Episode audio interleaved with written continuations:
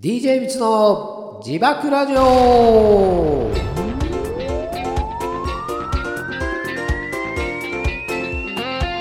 皆さんご機嫌いかがでしょうか？DJ みつです、えー、世間はですねもうゴールデンウィークに突入しました。皆さんね、えー、どのようにお過ごしでしょうか？もうどこかに行ってきたよなんていう方もいらっしゃるかもしれませんね、えー、またねこの時期、いやー、仕事で明け暮れてますなんて人もいると思います。本当にご苦労様です。ね、そういう方があるからこそね、お休みの満喫できたりするわけですね。ありがとうございます。ね、DJ ミツの方はですね、まあ、前半お休みで後半仕事になるんですけれども、まあね、どこ行ってもね、えー、混みますからね、えー、お酒大好き、一人旅大好き、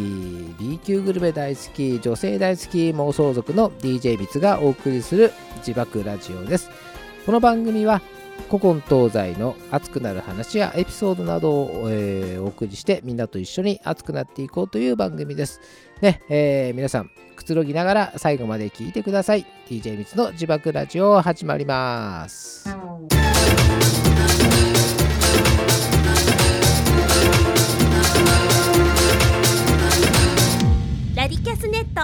DJ ビツのブレイクタイム。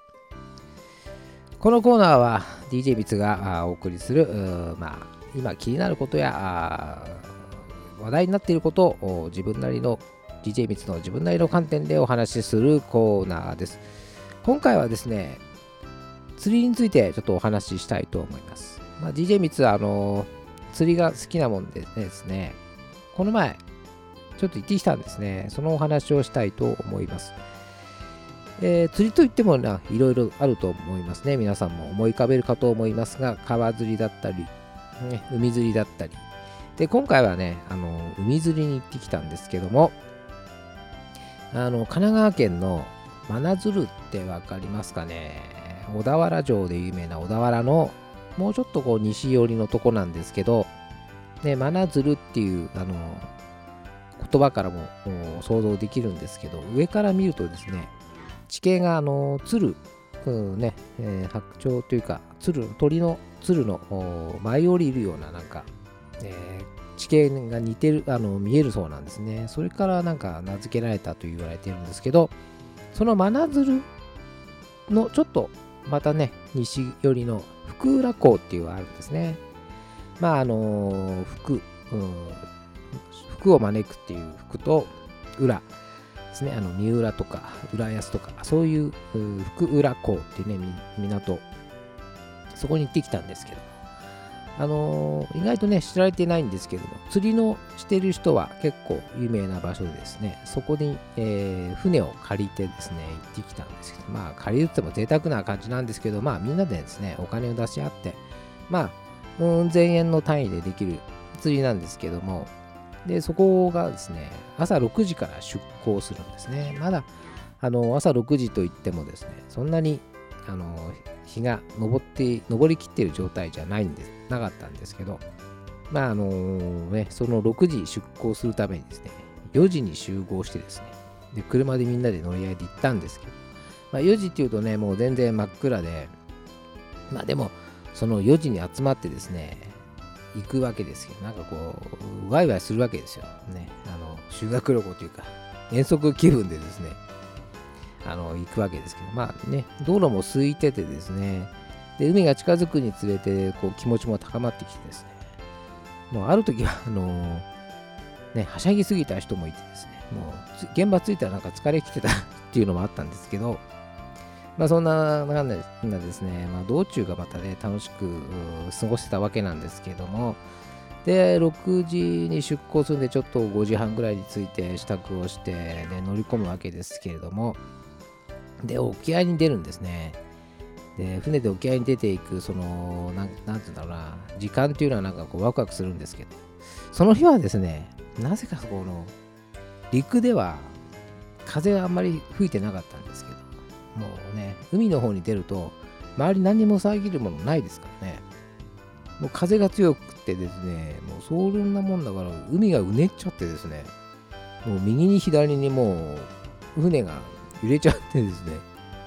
で揺れてるからこう船で行くたんびにこう波がもうバシャッとこう船にかかるわけですねで私のは DJ ミツの方は後ろの船の後ろの方にいたんでそんなには被害はなかったんですけど前の方に座ってた人はねもう全部もう水を頭からかぶりながらですねやっとこさっとこねあの現場着いたんですけどねもう着いた時にはねもうびっしょびしょでしたね。で、風が吹いてるでしょ。でも、寒い思いしながらね、手を振りながらやってたんですけど。まあ、でも、そうやってですね、ついて、あのー、ね、準備が整って、じゃあ、いざ、あの、糸を垂らしたんですけど、まあ、揺れてるもんですから、もう立ってるだけで精一杯でですね、右に左にもう、ブランコに乗りながらね、釣りをしているような状態だったんですね。で、まあ、船長さんも、ね、あの安全とかそういったものを、まあ、大優先ですから、まあちょっと少しですね、やった。あと、その場所を変えようということでね、まだあの糸を、竿を上げてくれ、ね、糸を上げることを竿を上げてくれっていうんですけど、それをしてですね、あの移動しました。で、沖合から少しまたこう陸の方に戻ってきた状態で、えー、また糸を垂らしたんですけど、そこではまた、あの、少しね、波も収まってきて、まあ、風も収まってきて、ね、少しは太陽もいい感じに上がってきて、で、あったかい状態少しずつなりながらね、また再開できたんですけど、そこではね、いろいろとこう、何を狙ったかというと、あの、アマダイって言ってね、あの、タイの仲間なんですけど、関西の方では結構なあの値段する高級魚なんですねで。それが釣れまして、みんなですね。まあ、よかったよかったなんですけど、まあ、あのー、ね、釣りをこうかかった瞬間、今のね、リールって分かりますかね？こう糸を巻く機械なんですけど、今、電動が主流なんですね。で、なぜかっていうと、糸をですね、下の方まで下げないといけないんですね。その魚が住んでいる海域というか海藻があの100メーター前後ぐらいあるんですね。で、手動でこう巻くのもいいんですけども、あえてね、手動でこう、釣りの醍醐味だっつって、あの、手動でこう手でぐるぐるぐるぐる巻きながらやる方もいるんですけど、実際何回もこう、餌をこう付け替えたりして、投入し直したりしなきゃいけないんで、そうすると結構なハードなことになるので、今電動でやるんですね。まあ、自動で、例えば 100m だと 100m に設定すると、100メートルぐらいでちょうど落ちてですね、で、こう、海藻というか、その住んでいる層を目指して、あの、下ろしてくれるんですね。まあ、便利なんですけど、びっくりしたのは、魚かかるじゃないですか。そうすると、ね、魚だからもうね、かかった状態だったら、糸を引き込みますよね。そうするとね、なんとね、電動リールがね、それに合わせて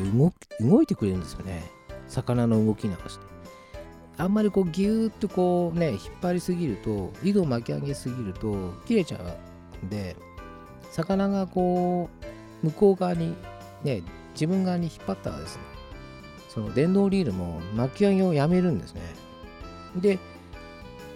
巻き上げをやめるだけじゃなくて糸を送り込むんですね。そうすることでその糸のこの切れを防ぐっていうねそう魚の動きに合わせてじゃあまた弱ったなと思ったらぐーっとこう巻き上げたりでまた引っ張ったなと思ったら止まって動きに合わせてこう糸を出したりもう出し入れしながらやるんですね。すごいなと思ったんですね。なんか人間いらないじゃんっていうような感じなんですけど。最後はね最後の微調整は人間がやらなきゃいけないんですけどもなんかすごいなと。この電動リールとの人間のですねアナログ対デジデジタルのこの組み合わせでですねそのね、釣れてしまうんですね。もうすごいなと、進化してるなと思いました。ね、で、そう考えると昔の人はね、もう全部手でやったわけですから、まあ、それ考えるとすごいなという感じなんですけども、まあ、あの、びっくりしながらですね、その科学の、あの、進化にびっくりしながら釣りをしてたんですけ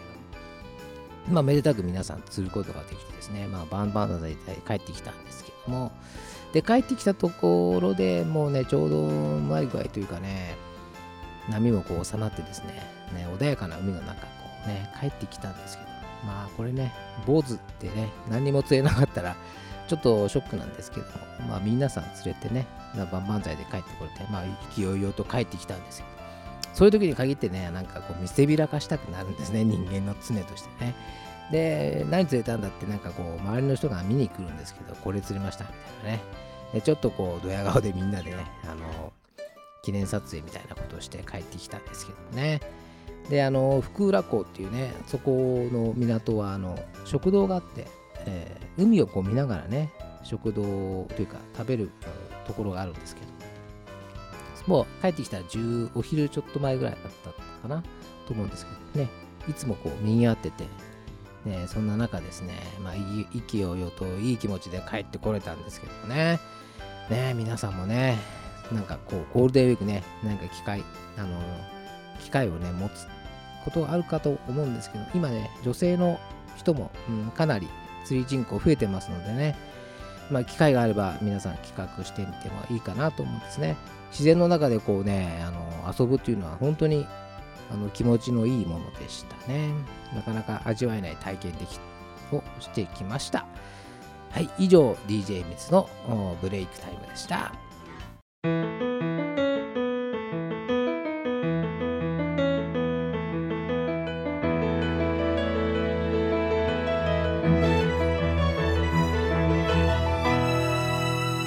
チャレンジラジオラリキャスネット DJ ビツのアゲアゲコーナー。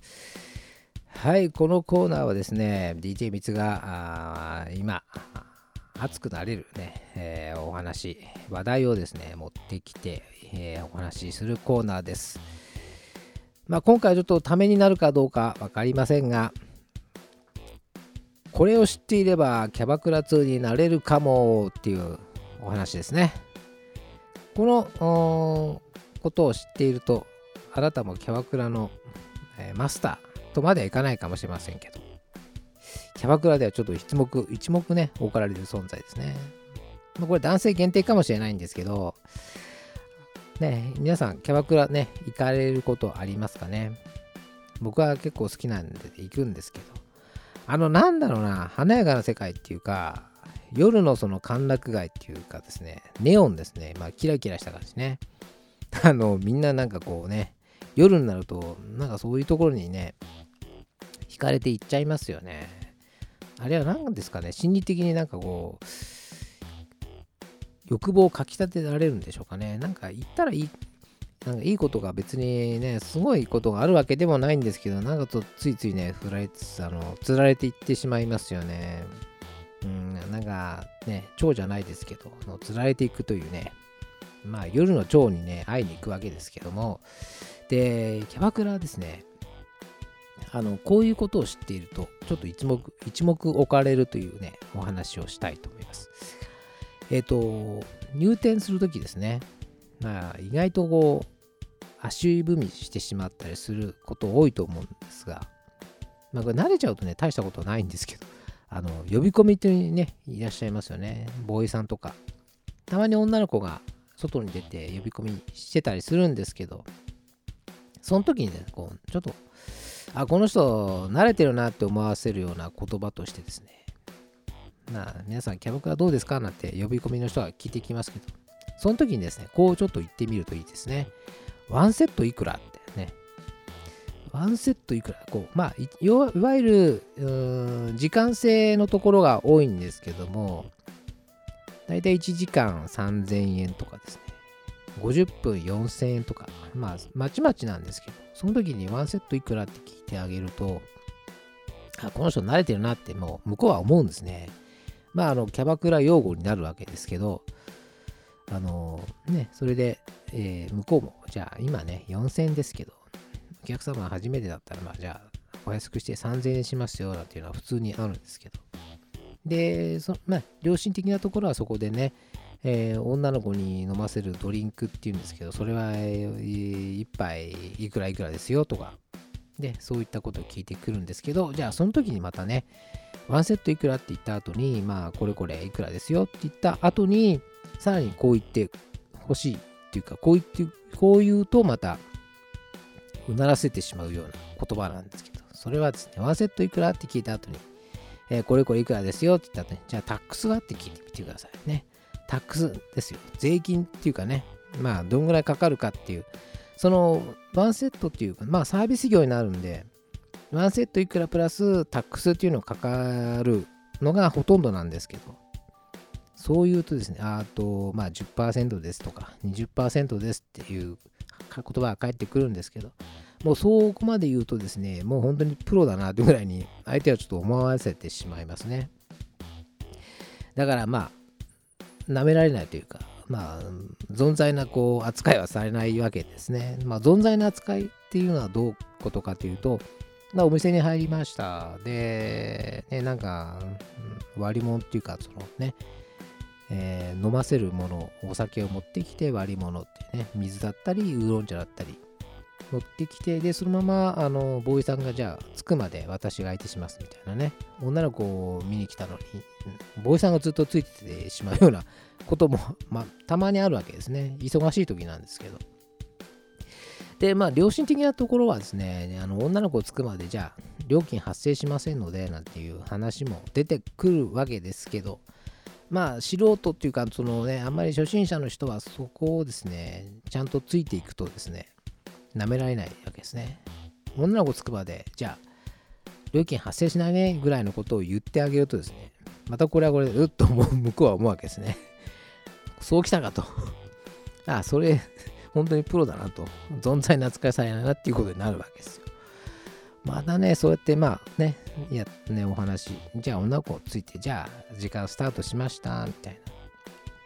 まあ腕時計とか、まあ携帯持ってたら、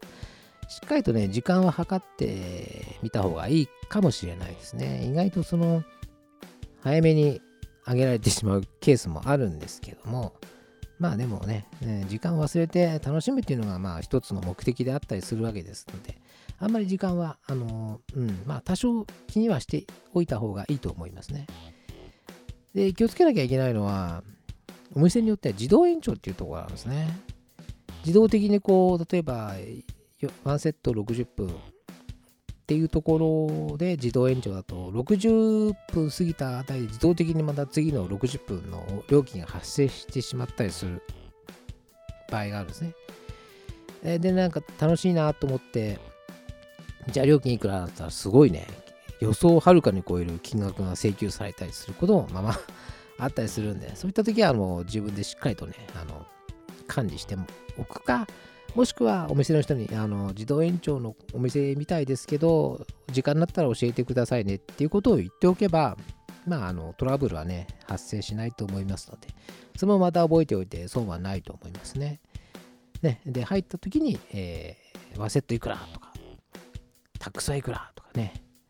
ね女の子ついてから時間始まりもねとか。ここは自動延長のお店ですか？とか聞いておくとね事前にこう防げたりするわけですね。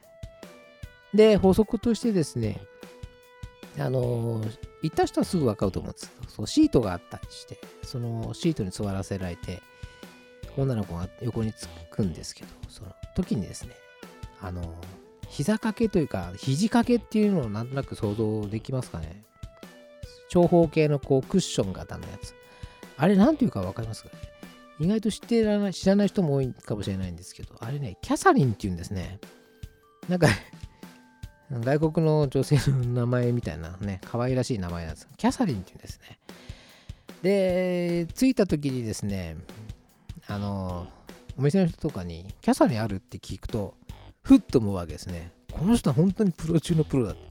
で、あの、肘掛けというかね、あれをキャサリンって言うんですね。あれでなんかこうね、間仕切りされたりすることが多いと思うんですけどね。長いシートに、あの、知らないお客さんとこうね、座ることもままあったりするわけですけど、それをキャサリンっていうのを使ってこう間仕切りされたりするわけですけど、あれ、肘掛けにすごくね、ちょうどいいんですけど、あれ、キャサリンあるとか言うと聞くとですね、ドキッとするわけですね。もうこの人は本当に 存在なことはできないって。で、お店の女の子とかにも聞くとですね、すごく受けたりするんですけど、あ、もうこの人は、もう本当にこう、ね、あの普通の対応じゃ難しいかもみたいな思わせて、ちょっとビビらすわけですね。まあで、ぜひですね、それを覚えておいて、そうはないかなと思いますけども、えーね、いろんなことをお話しさせていただきましたけれども、それを知っていると、キャバクラで舐められないね、これをしていると得するかもしれないというね、今日はお話をしました。ね、参考になりましたでしょうかね。ね、私、ちょっと話してて、うずうずしてきてですね、ちょっとすぐにでも行きたいような気持ちになりましたけど。はい、以上 DJ みつのあげあげコーナーでした。ありがとうございました。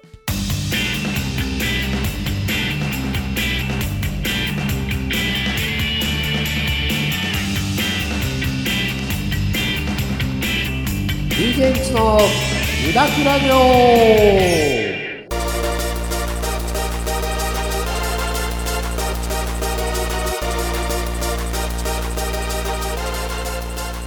DJ みつの自爆ラジオ。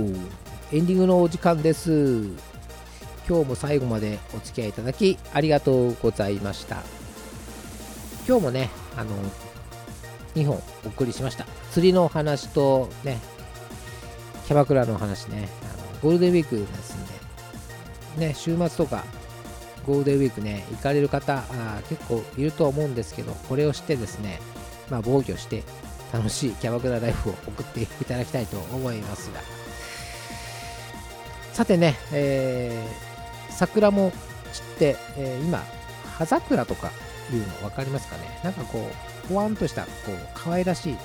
ピンクとしてもなんかこう濃いねピンクですね桜と比べるとなんか咲いてますけどで散った